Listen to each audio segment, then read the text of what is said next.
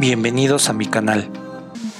Finteros, bienvenidos al podcast de FinTech Ando, un podcast de Roberto Martínez, el podcast donde serás un chucho coherero del FinTech.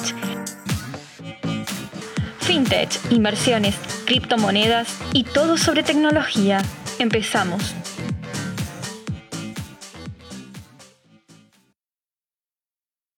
Ciberseguridad en una empresa. ¿Cómo se combate a los hackers y cuáles son los efectos de ataques cibernéticos? Hablaremos del libro Blockchain Fundamentos de la Cadena de Bloques y con su autora Isabel Rojo, la cual es experta en ciberseguridad, blockchain y criptomonedas.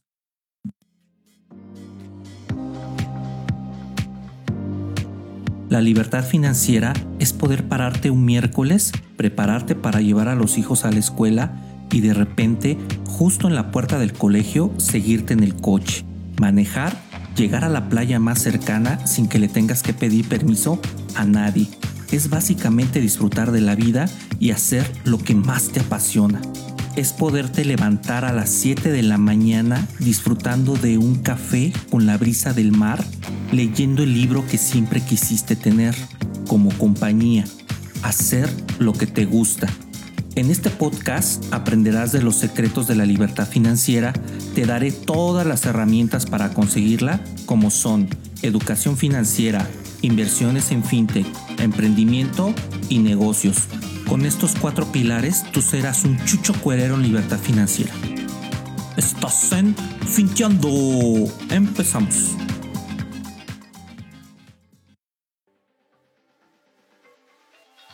La frase financiera del día. Los días de los especuladores ha llegado. Ahora toca el turno de aquellos que creen en la tecnología y quieran verla funcionando en nuestro día a día. Isabel Rojo. Hábitos de gente exitosa. Aplica la regla de los 5 segundos para que dejes de procrastinar. En tus deberes debes de contar de manera inversa, es decir, del 5 al 0 y con ello engañas al cerebro y lo pones en acción. Recuerda que el cerebro siempre te va a poner en la situación más cómoda. Practica esta técnica y haz que las cosas sucedan.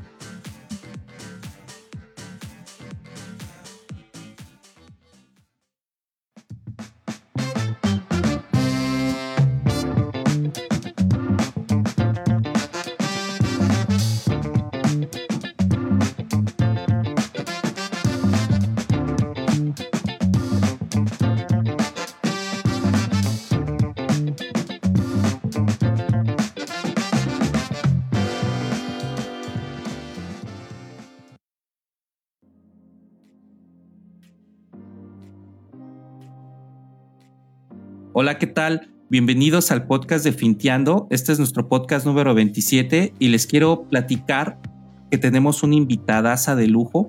Ella se llama Isabel Rojo, es autora del libro Blockchain Fundamentos de la Cadena de Bloques. Actualmente es estudiante de doctorado en la Universidad Carlos III de Madrid, cursando su tesis de seguridad sobre blockchain, razón por la cual escribió este libro. Ha estado involucrada en diferentes proyectos de seguridad, como lo fue la formación del grupo GR2DES, donde se hicieron más de 30 charlas y llegó a tener a más de 100 miembros alrededor de todo el mundo. Con más de 6 años de experiencia laboral en ciberseguridad en diferentes sectores como es la banca, formando parte de diferentes proyectos de trabajo en el Banco Santander y en BBVA. En proyectos tan diversos como seguridad en aplicaciones móviles, criptomonedas, biometría, o firma electrónica, también con experiencia laboral en consultoría de seguridad en diferentes campos. Pero antes te quiero decir dónde nos puedes localizar. En el blog recargatucartera.com, donde encontrarás los mejores artículos de fintech, negocios, tecnología y educación financiera para que puedas complementar toda esta información que te doy con estos podcasts. Y te invito a que te suscribas a todas las plataformas de podcast. Estamos en todas prácticamente, en Apple Podcasts, Google Podcasts, iVoox, Spotify, Anchor, TuneIn, Spreaker y Radio Public. Bueno, pues ahora sí, vamos con nuestra gran invitada. Ella es Isabel Rojo, como les platiqué, y está con nosotros en nuestro programa de Finteando. Muy buenos días, Isabel, ¿cómo estás? Hola, ¿qué tal, Roberto? Muchas gracias. Vaya presentación. Este, pues muchísimas gracias por estar en este programa. De verdad, como te platicaba, tengo más de seis meses tratándote de, de buscar. Este, qué bueno que estás aquí con nosotros porque mucha gente me ha pedido que te invite. Hablo tanto de tu libro en los programas que prácticamente quieren escucharlo de viva voz todo lo que les platico.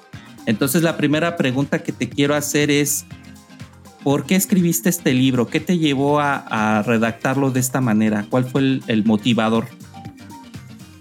Pues mira, el, libro hay que ponerlo en su contexto, ¿no? El libro ya tiene un año y medio, casi dos años más o menos, y mm, en ese momento lo que había en, Internet era una fiebre por las, por las ICOs y los nuevos proyectos de blockchain que salían a centenares casi cada día. Y mm, gente cercana a mí incluso invirtió en alguna de ellas y literalmente fueron estafados, ¿no?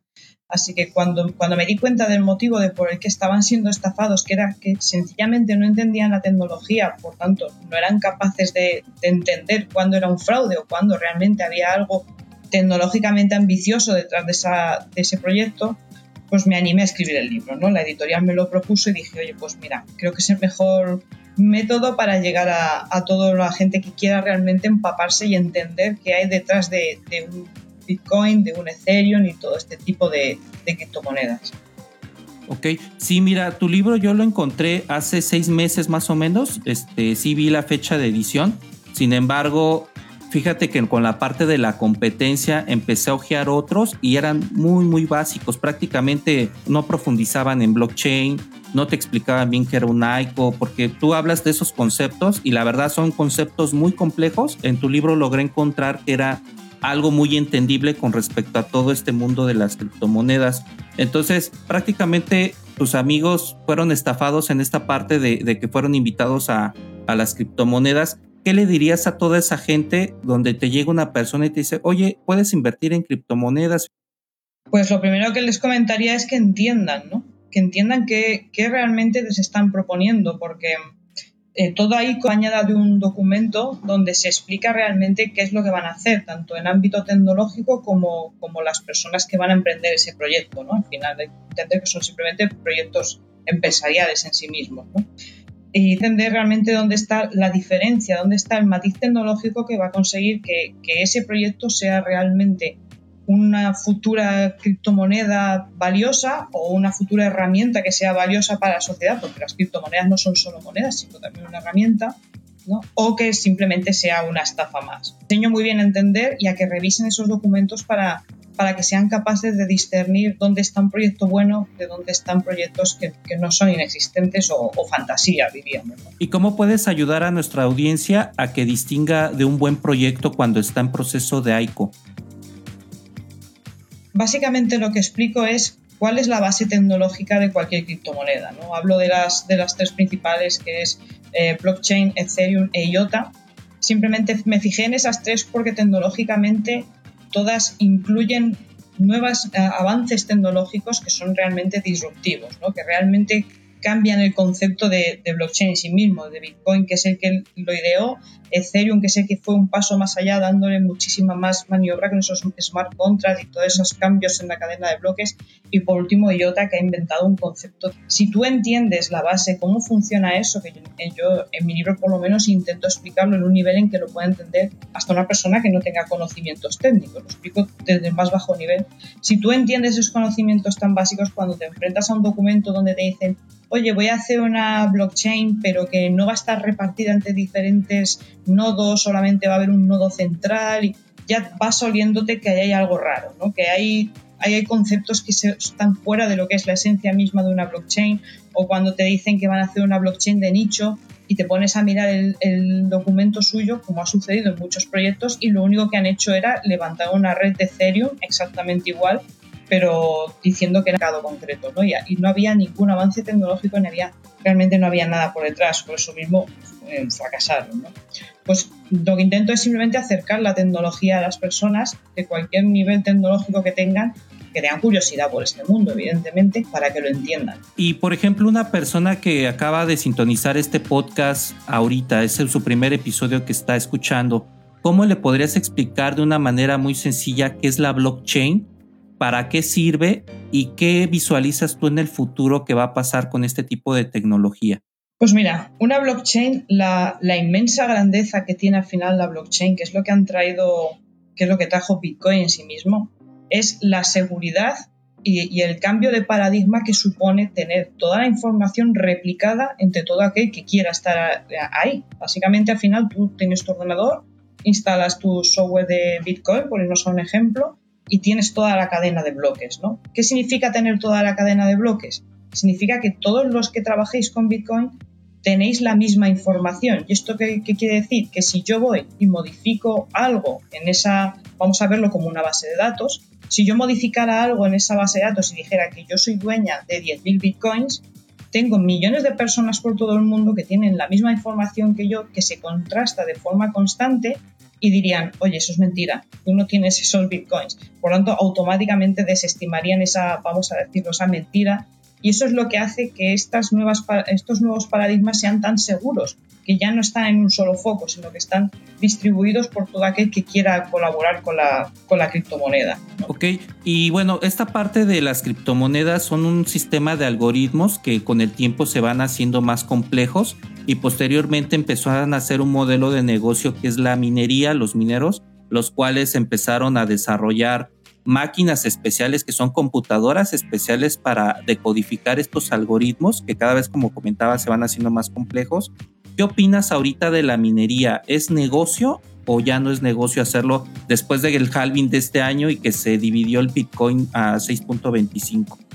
Uf, es una pregunta muy compleja porque ahí entran en juego muchísimos factores, ¿no? Primero, el modelo de la criptomoneda. El modelo de la criptomoneda, por ejemplo, em, las granjas de minería, como tal y como se conocen, o las máquinas especializadas en minería, siempre han sido el caballo de batalla de Ethereum, por ejemplo. Ethereum siempre ha querido que cualquier persona pueda estar metida en, la criptomoneda sin tener que gastarse una cantidad ingente de dinero en máquinas especializadas solamente para hacer minería. Es que hacen que sea o no sea rentable. Por ejemplo, algo tan, simple como el coste de la luz.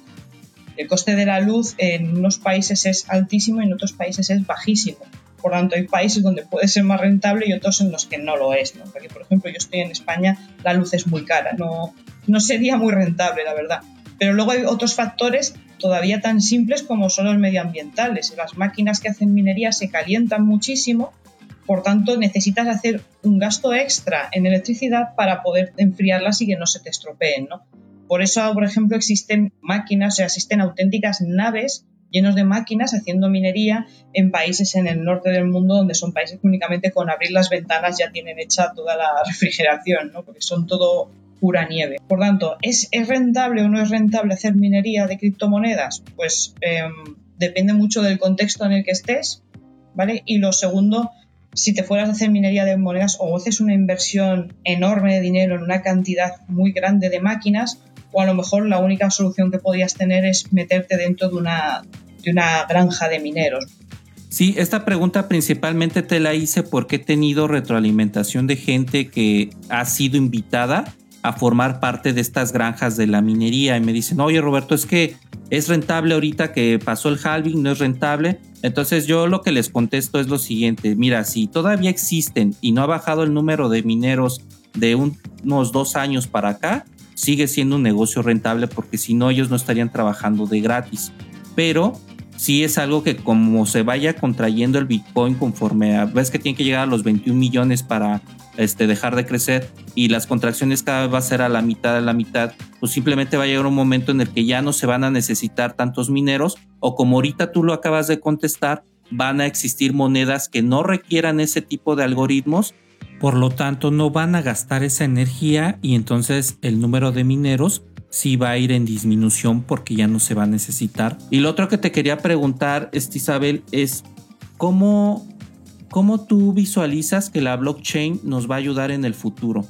Es un tema muy controvertido porque blockchain ha traído conceptos muy nuevos, como es una, una, moneda descentralizada y una moneda que está fuera del control de los, de los gobiernos y que sea común para todos los países. creo que es una de las aportaciones más grandiosas que ha tenido y nos vamos un poco a la, a la crisis que hubo hace apenas unos pocos años, como muchísima gente guardaba su dinero en criptomonedas porque pues, la situación en el mundo, incluso diría, era muy, muy delicada, ¿no? Por tanto, trae un nuevo sistema donde podemos guardar el dinero, donde podemos invertir, ¿no? Como tú dices, pero mm, sí creo que hay que empezar a diferenciar un poco lo que es la criptomoneda de lo que es la tecnología. Las criptomonedas, al final, todos estamos hablando todo el día de Bitcoin, de Ethereum, de IOTA, estas criptomonedas simplemente como divisa para especular con ella, al fin y al cabo es lo que hacemos. Pero en el día a día está costando mucho que eso sea un aporte tecnológico, viéndolo desde un modo empresarial, ya que están muy limitadas a, lo que han sido programadas, ¿no? O sea, hay bancos, empresas de todo tipo de sectores que quieren incluir una blockchain dentro de sus sistemas corporativos, porque ahora mismo tú dices que tienes blockchain en tu empresa y automáticamente subes en bolsa el valor, como quien dice, ¿no? Y está costando mucho porque estas criptomonedas no están diseñadas para un mundo empresarial. Cuesta mucho adaptarla a los procesos de las empresas. Al fin y al cabo, para entender un poco lo que quiero decir, tenéis que pensar en las criptomonedas como una base de datos simple y llanamente como una base de datos. En el caso de Bitcoin es una base de datos que es la primera y solamente habla de transacciones monetarias. Ethereum con los smart contracts y, con el bloque más eh, elaborado que tiene sí puede almacenar otro tipo de cosas y bueno, ya sabéis que hay videojuegos y hay muchísimas aplicaciones que están basadas en, en Ethereum, ¿no? Pero si tú te pones a jugar a cualquiera de estas aplicaciones, te das cuenta, yo por ejemplo hace poco jugué un videojuego, cualquier cosita que hicieras en el videojuego suponía un gasto porque, por ejemplo, hago tan, un ejemplo un poco de a pie, ¿no? Eh, tú querías cambiarle el color del sombrero al muñequito del videojuego y como eso tenía que subir a la cadena de bloques, había que pagar. ¿no? Por tanto, ahí se hace complicado meterlo en nuestros procesos del día a día y que nos ayuden más allá de ser una moneda de, de intercambio descentralizada. Pero bueno, van saliendo proyectos muy interesantes y por ahí que creo que que lo, que lo que harán al final, cómo nos van a ayudar es sacando ese concepto de una base de datos descentralizada que todos tenemos en nuestras casas, que eso es un aporte de seguridad extraordinario, y pudiendo adaptarlo a procesos corporativos. Yo sé que eres una persona que eres muy adepta a informarte con base de fuentes fidedignas. Pero esta pregunta que te quiero hacer, este, me, la, me la postearon mucho. ¿Cuál es tu teoría con respecto a Satoshi? ¿Es una persona? ¿Es un grupo de personas? ¿Está vivo? ¿Está muerto? ¿Por qué piensas que no se ha movido su, su cuenta de Bitcoin? ¿Cuál es la teoría que tú tienes con respecto a él? Pues es una pregunta muy complicada, ¿eh? la verdad. Mira, mira que he estado dándole vuelta, pero es, es muy complicada. No sabría decirte, no sabría Satoshi tiene que existir, alguien, alguien programó Bitcoin, ¿no? No sé si es una persona o un grupo de personas. Mi teoría de por qué no ha movido las monedas, simple y llanamente yo creo que la única razón es que a lo mejor el momento en que fue a hacerlo, Bitcoin ya había explotado, como quien dice, porque Bitcoin durante mucho tiempo valió céntimos, como todos sabéis, ¿no? Eh, yo creo que ya había explotado, se había subido de muchísimo de precio y ahora mismo con la cantidad tan alta que tiene la cuenta de Satoshi de Bitcoins, Creo que si lo tocara, hay demasiados ojos mirando esa cuenta. Automáticamente el valor se hundiría, se hundiría estrepitosamente. Por lo tanto, a lo mejor es, es el precio que le ha tocado pagar por el éxito de lo que ha conseguido, ¿no? Tener esas monedas ahí de por vida paradas. Si su propio fundador saca el dinero, habría un pánico en el mercado y pues sería un poco, un poco caótico, ¿no? Otra vez volveríamos a esos marcadores de Bitcoin que suben y bajan estrepitosamente como, como había en sus inicios. Es mi teoría, ojo, ¿eh? No, no va más allá. Sí, muchas gracias. Por eso es una teoría, porque es algo que uno piensa con respecto a especulación, no es que sea directamente verdad. Por otro lado, Isabel, yo leí en un artículo de la Universidad de Postman en Alemania, donde decía que las computadoras cuánticas van a descifrar los bloques de 3 a 5 minutos. Para que se den una idea, ahorita tardan los bloques hasta descifrarse más o menos en una semana, dos semanas, dependiendo lo complejo del algoritmo, por lo cual sería la crónica de una muerte anunciada del Bitcoin. ¿Tú qué opinas de esto, Isabel? Sí, eso, eso es un hecho. Es decir, eh, la computación cuántica actualmente, tal y como están los algoritmos de cifrado en Bitcoin, en Ethereum, IOTA, por ejemplo, no le afecta a este tipo de problemas, están basados en, algoritmos lineales que tenemos ahora mismo en nuestras computadoras, ¿no? que son, son limitadas, los servicios limitados. Sin embargo, la computación cuántica, estamos hablando de que a lo mejor ahora en mi equipo, para poder hackear una cuenta de Bitcoin, poder sacar su clave privada y robarte el dinero, como quien dice, pero estamos hablando de muchos años. Sin embargo, en una computación cuántica se pueden llegar a tardar segundos. ¿Esto qué significa? Que el día que llegue la computación cuántica monedas como Bitcoin, monedas como Ethereum, o hacen un fork muy fuerte para poder cambiar los algoritmos, algoritmos matemáticos que, estén preparados para computación cuántica, o la seguridad en sí mismo de estos sistemas por completo, porque cualquiera puede coger a partir de tu clave pública con la que tú haces cada una de tus transacciones y te puede sacar la clave privada, por tanto, robarte todo.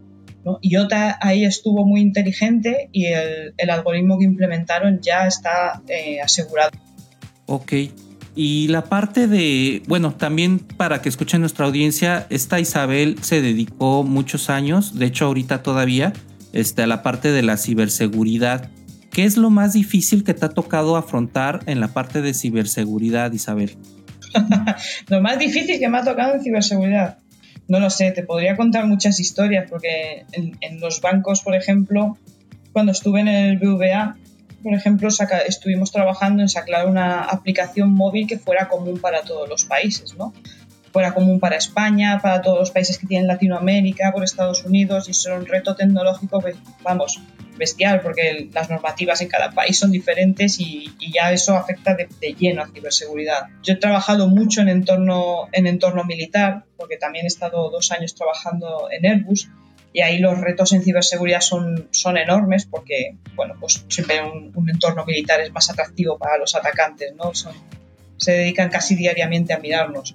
Y también, por ejemplo, en mis años que estuve en, en Indra, estuve haciendo, allí me dedicaba a hacer hacking como tal, como se puede conocerlo, y también estuve haciendo hacking de muchas páginas, de muchas aplicaciones móviles igualmente, o sea, tú veías que los ataques eran casi diarios. Estamos sometidos a ataques de forma constante y las empresas, nueva normativa en Europa hay una normativa que es la GDPR, la cual información de tu empresa que afecta a tus clientes o usuarios, como quien dice, va a ser pública, ¿no? Porque te van a multar. Por tanto, ahora el reto en ciberseguridad de las empresas es, es, el doble. Ya no solo que te roben e impacten al negocio de tu empresa, sino que como se filtre la GDPR TVA va a publicar que ha sido hackeado, lo va a saber todo el mundo y la reputación de tu empresa se va, se va a hundir por completo. ¿no? Pues eso, eso créeme, es un, es un reto muy importante todos los días para los equipos de seguridad. O sea que prácticamente sí es como lo describe esta serie de Yo Robot, donde si es una empresa de seguridad la cual se dedica a darle seguridad informática a un cliente, si llega una red de, hackers y, te, y entra a tu sistema, este, eso mata totalmente tu reputación y se acaba tu, tu negocio la reputación se hunde por completo, por tanto, la confianza de las empresas en tus sistemas, imagínate, botón, como se suele decir, aquí en España el año pasado, durante 2019, hackearon a dos empresas muy grandes que se dedican en exclusiva a proveer de ciberseguridad a otros. Al haber, haber sido hackeados además de una forma que puede ser bastante evitable. Y bueno, para los que no sepan, esta Isabel está con una muy buena noticia porque está implementando una empresa de ciberseguridad, la cual está muy muy padre porque es prácticamente todo lo que nos está platicando. Por eso es una experta en el tema, por eso conoce y prácticamente lo está consolidando en un emprendimiento. Ahorita nos va a platicar un poquito más de esta parte. Después de todo lo que nos has platicado, Isabel, de esta parte de la complejidad de la ciberseguridad, ¿por qué decidiste emprender en este dominio y en este nicho? Bueno, pues em, yo, yo, como has visto en mi currículum, siempre he trabajado en empresas muy grandes. Me dedico a la ciberseguridad desde que la curiosidad por la ciberseguridad la tengo desde que tengo casi uso de razón, ¿sabes? Es lo que sé hacer y es lo que más me gusta. Y bueno, me di cuenta de que en una empresa muy grande al final, es verdad, podéis tener esa seguridad de la que todo el mundo te habla, ¿no? Pero, pero no era del todo feliz. La verdad es que no era del todo muy feliz. Em, así que un día me dieron un libro de Robert Kiyosaki, no sé si alguno, seguramente quien escuche este canal lo conocerá, ¿no? Y lo leí y dije, ¿qué voy a perder? ¿no? Soy una persona joven, tengo un gran currículum, una gran formación, y yo creo que es el momento, ¿no? Y di el paso y, y monté mi empresa de ciberseguridad, donde hacemos nuestro, nuestro propio software de ciberseguridad y la verdad es que estoy muy contenta. ¿eh? Es un paso que da mucho miedo dar, sobre todo cuando estás apalancado en grandes empresas que tienes ahí esa tranquilidad de por vida, pero oye, yo lo recomiendo a todo el mundo, ¿verdad? Exactamente qué hace tu empresa Isabel? ¿Es como un tipo de software como McAfee a nivel computadora o si ya es más complejo a nivel empresarial? Nosotros exactamente lo que hacemos, tenemos un producto que se llama Cartos. Lo que hacemos es, hemos desplegado robots por todos los continentes y estos robots lo que hacen es escuchar eh, durante 24 horas al día, todo el día, ¿vale? Eh, escuchar toda la información que se vierte a distintos medios, ¿no? Eh, tanto en Internet como la Deep Web, como la famosa Dark Web, la Red Tor. ¿Qué hacen estos robots? Están ahí, están escuchando y cuando encuentran información de valor de alguno de nuestros clientes, nos lo dan a nuestra plataforma. ¿Para qué sirve esto? Pues esto sirve porque las grandes empresas al final tenéis que pensar que la ciberseguridad hoy en día, con todas las herramientas que hay, el factor de riesgo máximo que existe son las personas. Esto de cuando salen en, Mr. Robot, como tú has dicho, ¿no? que van a una persona, te regalan un USB o te mandan un email, pues eso es la realidad. La realidad es que las personas son el, el ángulo más sensible dentro de las empresas en materia de ciberseguridad. Y también son las que vierten a Internet muchísima información que puede repercutir directamente en un hackeo para la empresa sin ellos saberlo, ¿no? Pues eso es lo que hacen nuestros robots. Están, como quien dice, espiando todo el tiempo la red y reportando a todos nuestros, nuestros clientes esa información que se vierte que les pueda suponer o un ataque directo contra sus sistemas. Y cuando digo un ataque directo es que ya pueden gastarse auténticos millones como se gastan en, firewalls y en sistemas de seguridad, que para ellos, con la información que nosotros recogemos, va a ser un acceso lícito y no van a parar al atacante, van a entrar para adentro como si fueran un usuario, ¿no? O también tipos de ataques de reputación, ¿no? Que utilicen la imagen de tu empresa para, para hackear y robar correo me llega de esta empresa, que es una empresa de, conocida, una multinacional, y luego resulta que es un, es un fraude. ¿no? Pues todo ese tipo de cosas nosotros las detectamos y avisamos a la empresa, porque las empresas muchas veces se, se aseguran mucho de sus sistemas, pero se olvidan de todo lo que sale a, a, Internet sobre ellas o de ellas.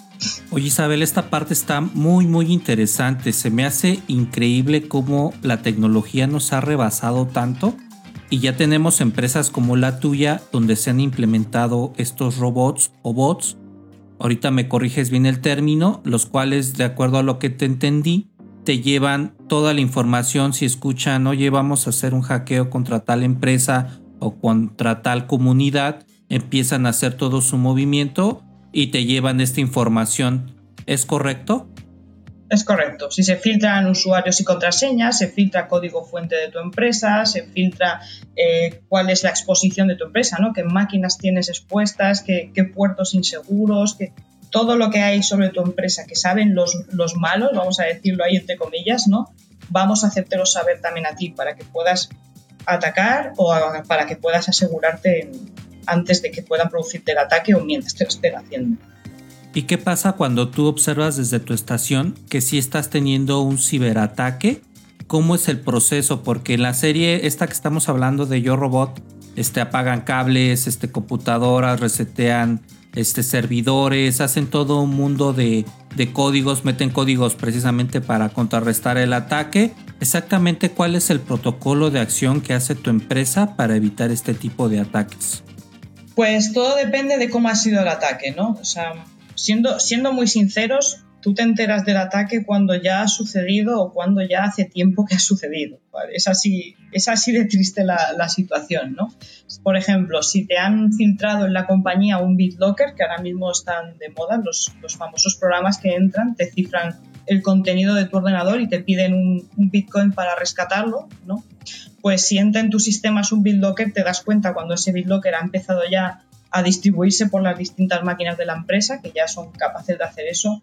En ese momento lo que te toca es, pues, esas máquinas son las que nosotros llamamos tierra quemada, ¿no? Pues te toca desconectarlas para que no, para que no sigan infectando a tu red.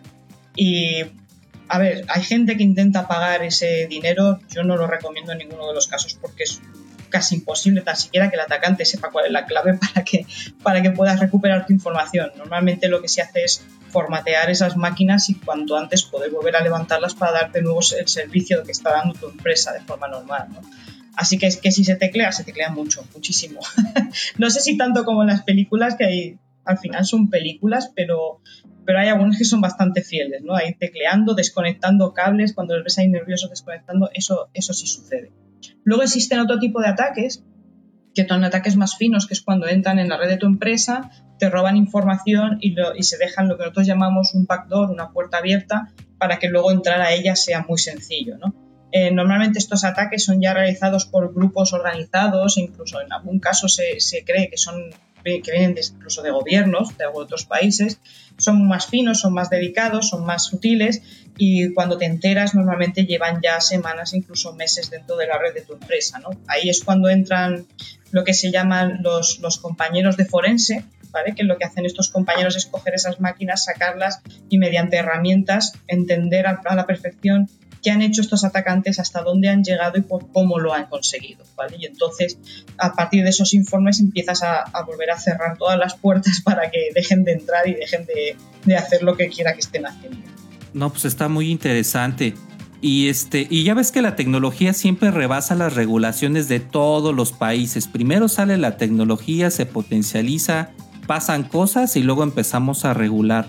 ¿Cómo está España con este tema de regulación contra ataques cibernéticos?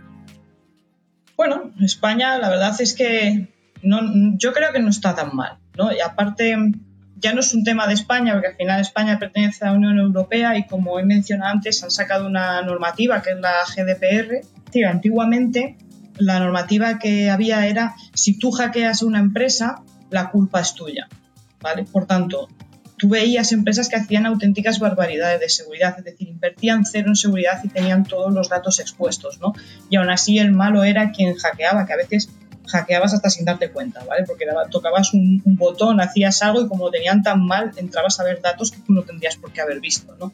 Eso cambia por completo, lo han cambiado y, la verdad es que yo agradezco que lo hayan hecho, que la GDPR hace ahora responsables y partidarias a las empresas de la ciberseguridad, les obliga a tomar cartas en el asunto y como os he comentado antes, si han sido hackeados y se ha expuesto información sensible de los usuarios, que al final no son ni más ni menos que víctimas, pues estas empresas se va a publicar, se va a saber que ha, sucedido esto, por lo cual es un, es un impacto muy grande para esa empresa. ¿Cómo obligas a una empresa a tomar cartas en el asunto? Pues tristemente imponiendo multas, ¿no? Pues la GDPR hace eso. Así que, todo es mejorable en esta vida, como, como, se puede decir, ¿no? Pero creo que, creo que vamos por un, por un buen paso. Muy bien. Solamente me está pasando por la cabeza ahorita, este, cuando vimos en esa famosa serie Mr. Robot, que uno de los hackers tira USBs para poder entrar en la computadora de una cárcel y así hackear el sistema. Ya parece que toda esta información que están metiendo en esta serie está siendo muy, muy verídica porque está pasando en el mundo real. Pero sobre todo los que me escuchan en Estados Unidos, donde yo leí una noticia que los termostatos los estaban hackeando y les colocaban una leyenda de dame un Bitcoin y te regreso la contraseña. Para los que no sepan, la parte del termostato regula la temperatura de las casas. Si está haciendo mucho frío, prácticamente se mueren de frío o se mueren de calor. Eh, sí, puede pasar. puede pasar. No sé, no sé si llega, no sé si tiene la complejidad tecnológica ese termostato como para, como para que le pidan un Bitcoin para, para recuperarlo, ¿no?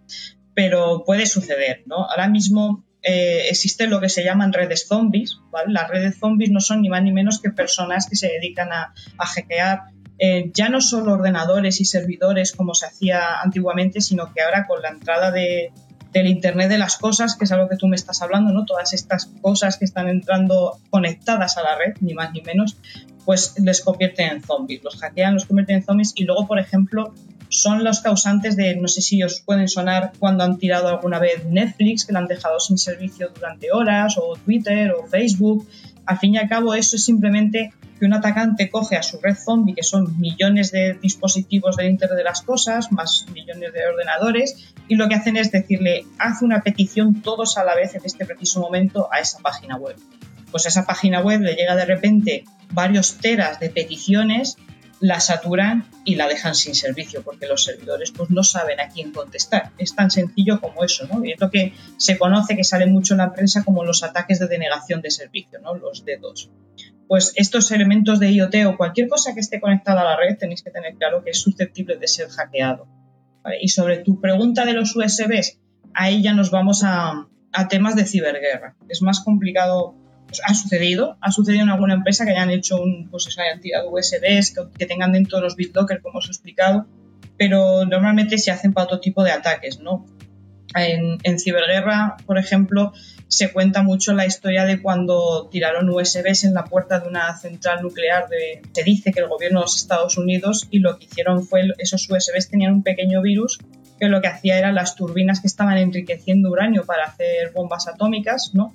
Las iban ralentizando. De esa manera lo único que conseguían es que se rompiera la turbina antes de que se generara ese uranio enriquecido. ¿no? Pues esa es una de las, de las míticas historias de cuando estudias ciberguerra, que por ejemplo yo cuando hice el máster en ciberseguridad teníamos una asignatura de, solamente de ciberguerra, pues te das cuenta y, existir, existe, claro que existe. Al final es ingeniería social, todo al final es ingeniería social, es o te llega un email, o te hacen una llamada, o te van un USB en el parking, lo que sea, pero al final si os fijáis siempre el factor de riesgo es lo mismo, es la persona.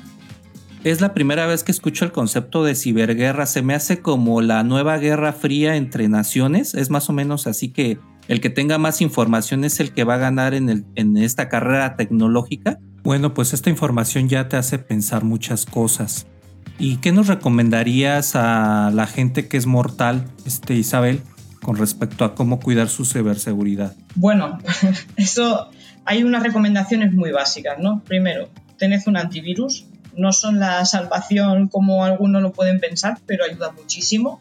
Segundo, siempre el sistema operativo totalmente actualizado, ¿vale? Eh, tercero, muchísimo cuidado con los emails que abrimos, con las aplicaciones móviles que os instaláis, todo ese tipo de, ejecutables que abrís, si no viene de un, sitio de confianza, si no es algo que estáis esperando, si no sabéis quién es esa persona, es que simplemente en un documento Word os puede entrar un virus, ¿no? Así que yo creo que al final el, tema de la seguridad para una persona en particular se mueve algo tan simple como es el sentido común, ¿vale? Cuando te llegan esos de un nigeriano que te va a regalar un millón de, de dólares, eso no existe. ¿Vale? Porque hay gente que todavía se cree que eso es verdad. Eso no existe, nadie te va a regalar nada. Es gente que únicamente quiere tus datos para robarte tu identidad o directamente para robarte el dinero y ya está. Por lo tanto, el sentido común es, la herramienta más potente que podéis tener. ¿no? Por ejemplo, ahora está muy de moda la gente que accede a sitios de contenido sexual y todo esto, pues por ejemplo allí hay muchísimo malware suelto, por tanto tenéis que hacerlo, no lo hagáis desde vuestra máquina con la que trabajáis a diario, por supuesto jamás desde vuestro ordenador de empresa, ¿no? O, descarga de películas, contenido pirata, que también suele tener muchísimo, muchísimos virus y malware. Pues es, sentido común al final, ni más ni menos. Hay que tener un poquito de cuidado con lo que se hace, que instalas en tu máquina, que abres y no debería pasarte nada. Bueno, pues ahí tienen la información de valor. Recuerden que en el podcast número 5 hablo bastante de los hackers, cómo actúan, cómo puedes cuidar tu contraseña, cómo puedes cuidar tu ordenador. Estaría muy bien que esta Isabel lo escuchara para que de alguna manera nos diera sus tips que nos encuentra, pero básicamente es lo que nos está dando como recomendaciones, que cuidar y prácticamente no confiarnos de todo lo que es los sitios de pornografía, los sitios de este, ediciones pirata, entre otros donde te pueden dar pues información mala que a final de cuentas este, te va a robar lo que tengas en tu ordenador y te va a causar un dolor de cabeza. Lo peor que te puede pasar es este, que te roben la identidad, ya que al meterse a tu ordenador pueden robar tus datos bancarios, pueden robar este, los datos de tu pasaporte, tu licencia y van a hacer miles de cosas con esa información. Y sobre todo lo más gacho es de que te puedan llegar a extorsionar.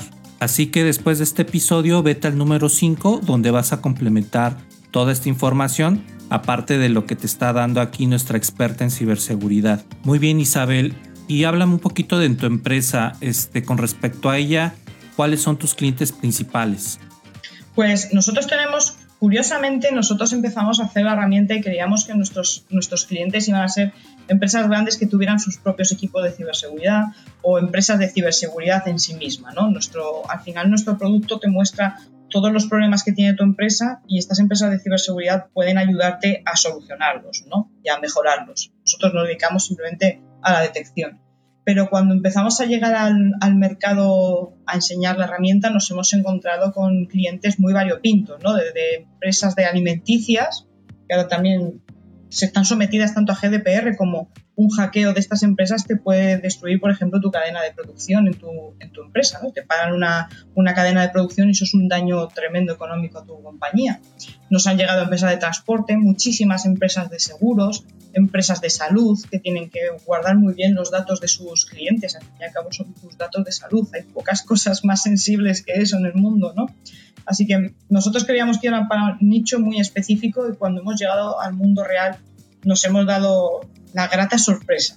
Y en esta parte, cuando estás con tu empresa, yo te imagino prácticamente tecleando este, cuando están siendo invadidos por estos hackers. Pero realmente, ¿qué buscan? ¿Cuál es este, su propósito? ¿Buscan prestigio? ¿Buscan dinero?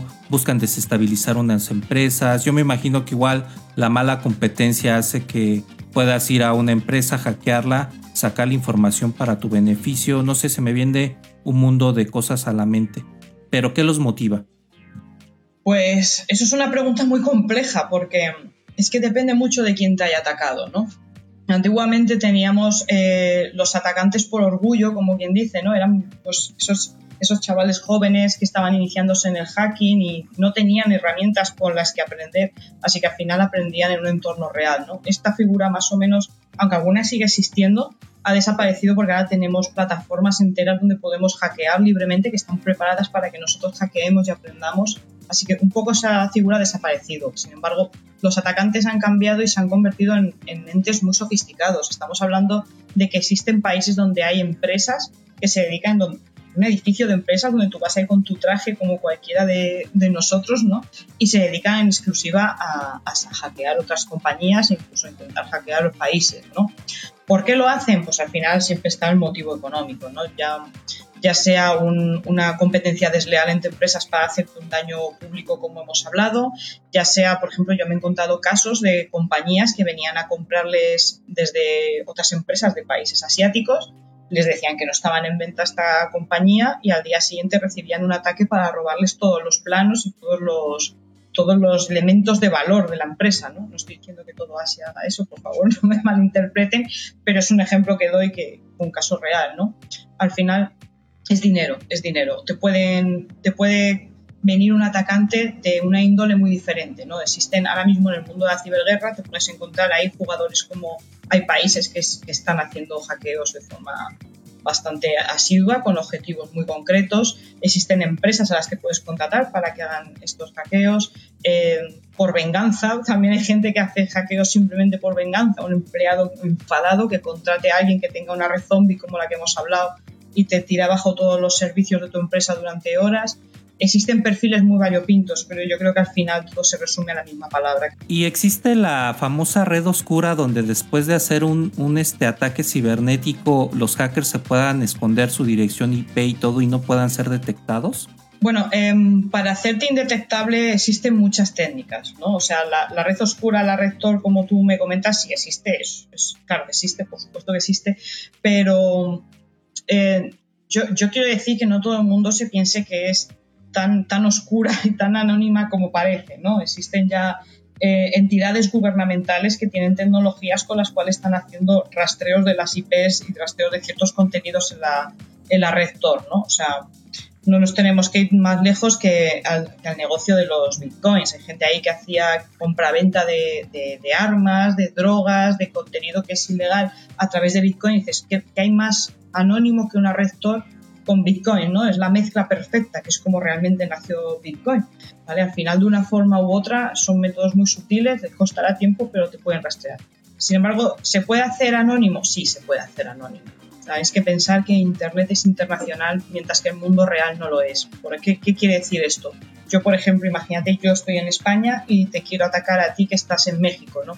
Yo no cogería y lanzaría un ataque directamente contra tus sistemas. Hay formas de ir simulando mi, que mi dirección IP, que al final es lo que hay, o que mis sistemas, pues eh, primero me voy a una dirección que esté, me lo invento en la India, después me voy a una dirección que esté en Estados Unidos, me voy a dirección, va pivotando mi, mi dirección IP y es como muy complicado rastrearla. ¿no?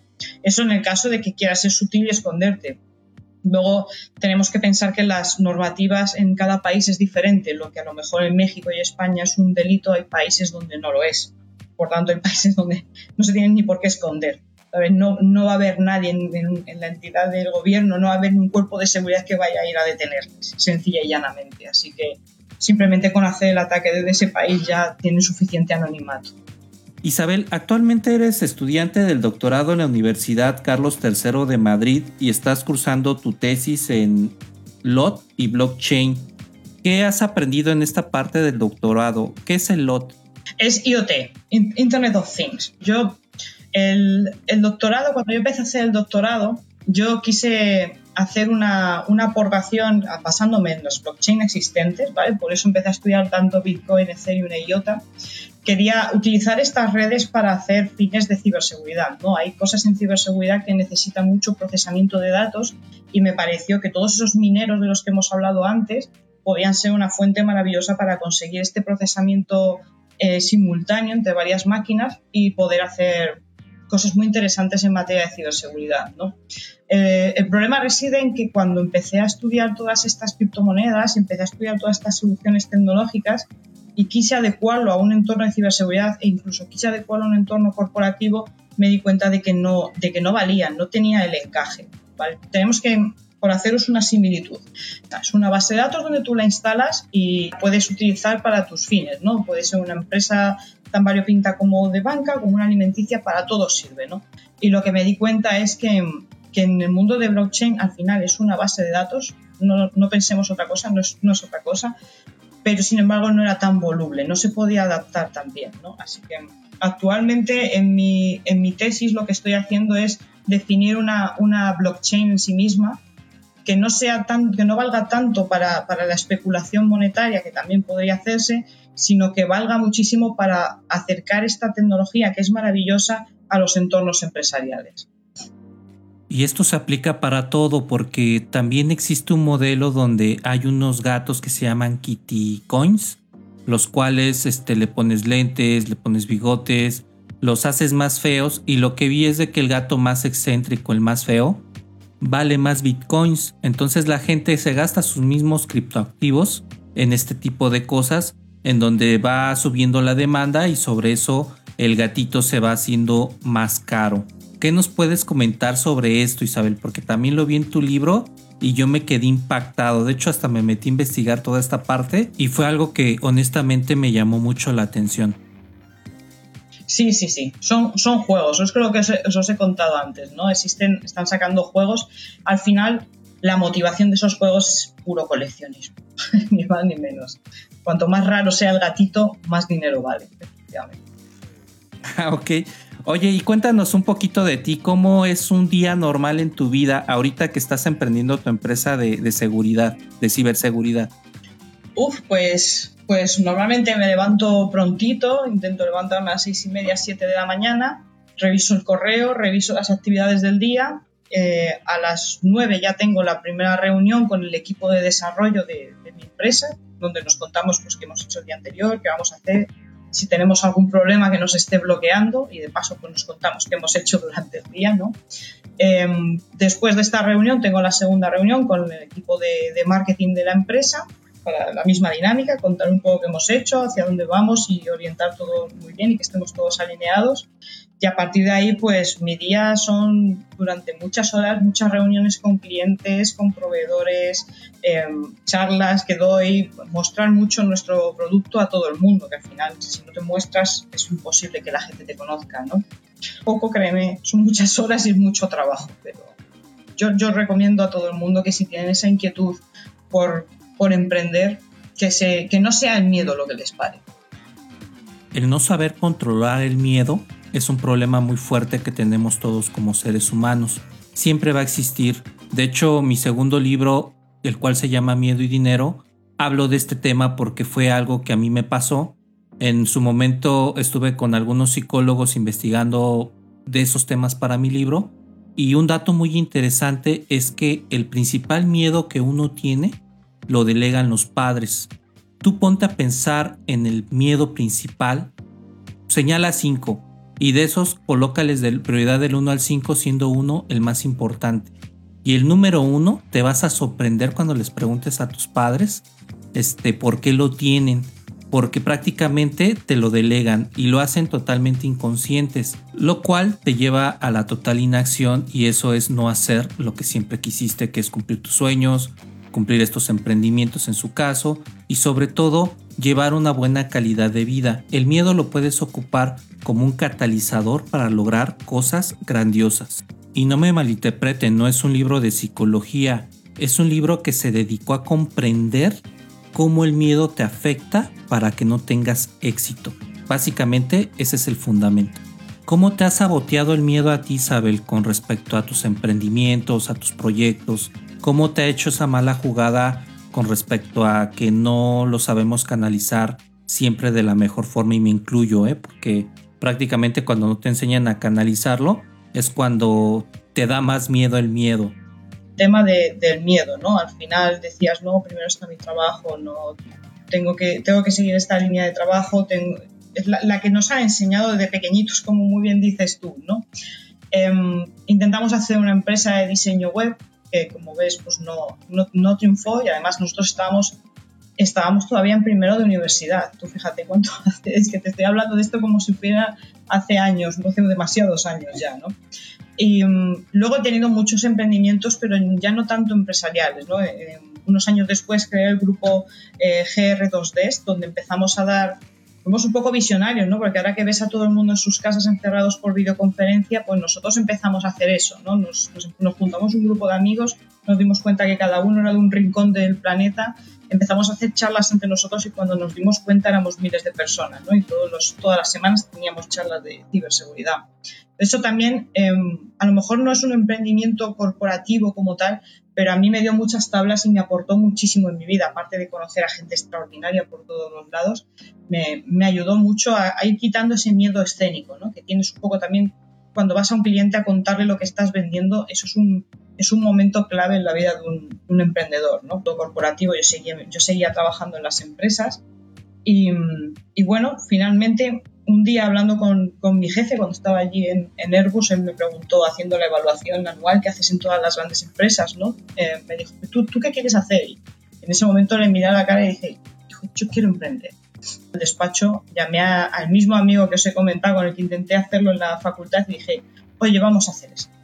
Y aquí estamos, ya llevamos un año y medio, ya somos cinco personas en plantilla, siete con, siete con, con dos personas colaboradoras que tenemos y, y para adelante y muy contento, haciendo cosas que son realmente innovación y que son realmente diferentes a lo que hay en el mercado. No, pues te felicito. La verdad es de que aquí nos escuchan también muchos emprendedores y siempre la pregunta clave es, ¿qué haces para mantenerte positivo después de que no tienes éxito en una parte? Recordemos que este Picasso tiene 100 obras maestras y él pintaba dos cuadros al día, quiere decir que hizo como 5000 cuadros y de esos 5000, 100 fueron los que tuvieron éxito. Otros escritores han, hasta su libro número 10 es donde han recibido el éxito porque se van haciendo expertos, pero la parte de la resiliencia del emprendedor cuando algo no te funciona bien también es mi caso. Yo también he tenido algunos emprendimientos que no han sido exitosos, pero principalmente, ¿qué opinas de la parte del aprendizaje? Tomarlo de este, ponerlo en tu siguiente proyecto, pero sobre todo el mantenerte positivo para seguir adelante. ¿Qué podrías comentar con respecto a lo que en tu vida has aprendido de eso? Mira, mi, mejor consejo sobre ser positivo es que realmente somos negativos porque tenemos miedo a fracasar. ¿Vale? Y quiero que quede muy claro que eso es, eso es un, miedo muy latino porque te vas a otros países y no existe eso. Casi en otros, en otros países por intentarlo ya te tratan como un héroe Aquí, aquí no, aquí tenemos un pánico tremendo a fracasar. Y realmente yo quiero decir que no pasa nada por fracasar.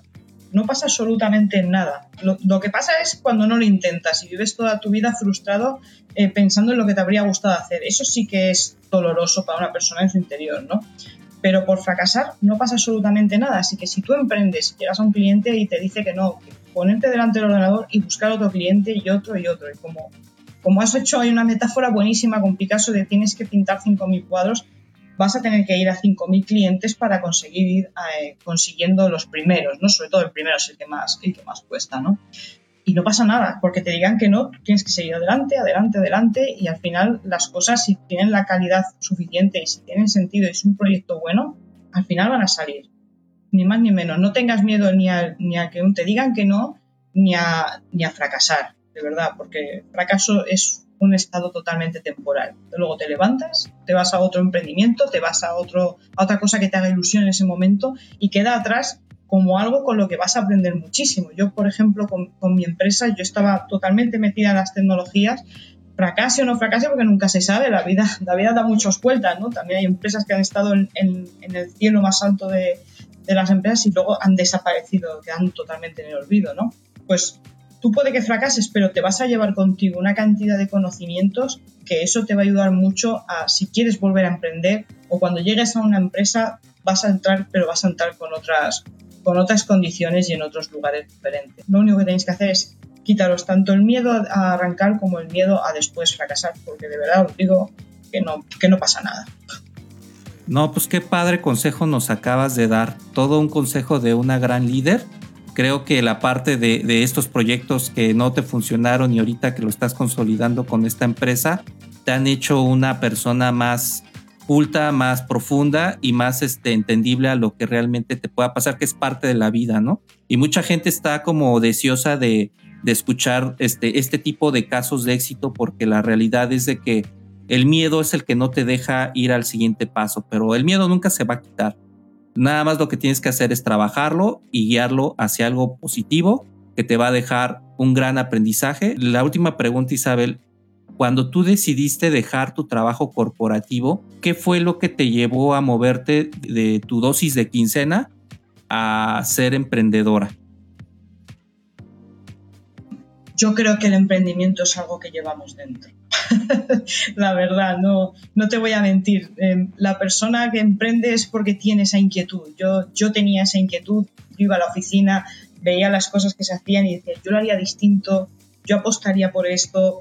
Tienes esa, esa, ese, ese echado para adelante, ¿no? Ese pie adelante de yo quiero hacer las cosas de otra manera y, y, al final es algo que te pide, te lo pide tu cuerpo por dentro, ¿no?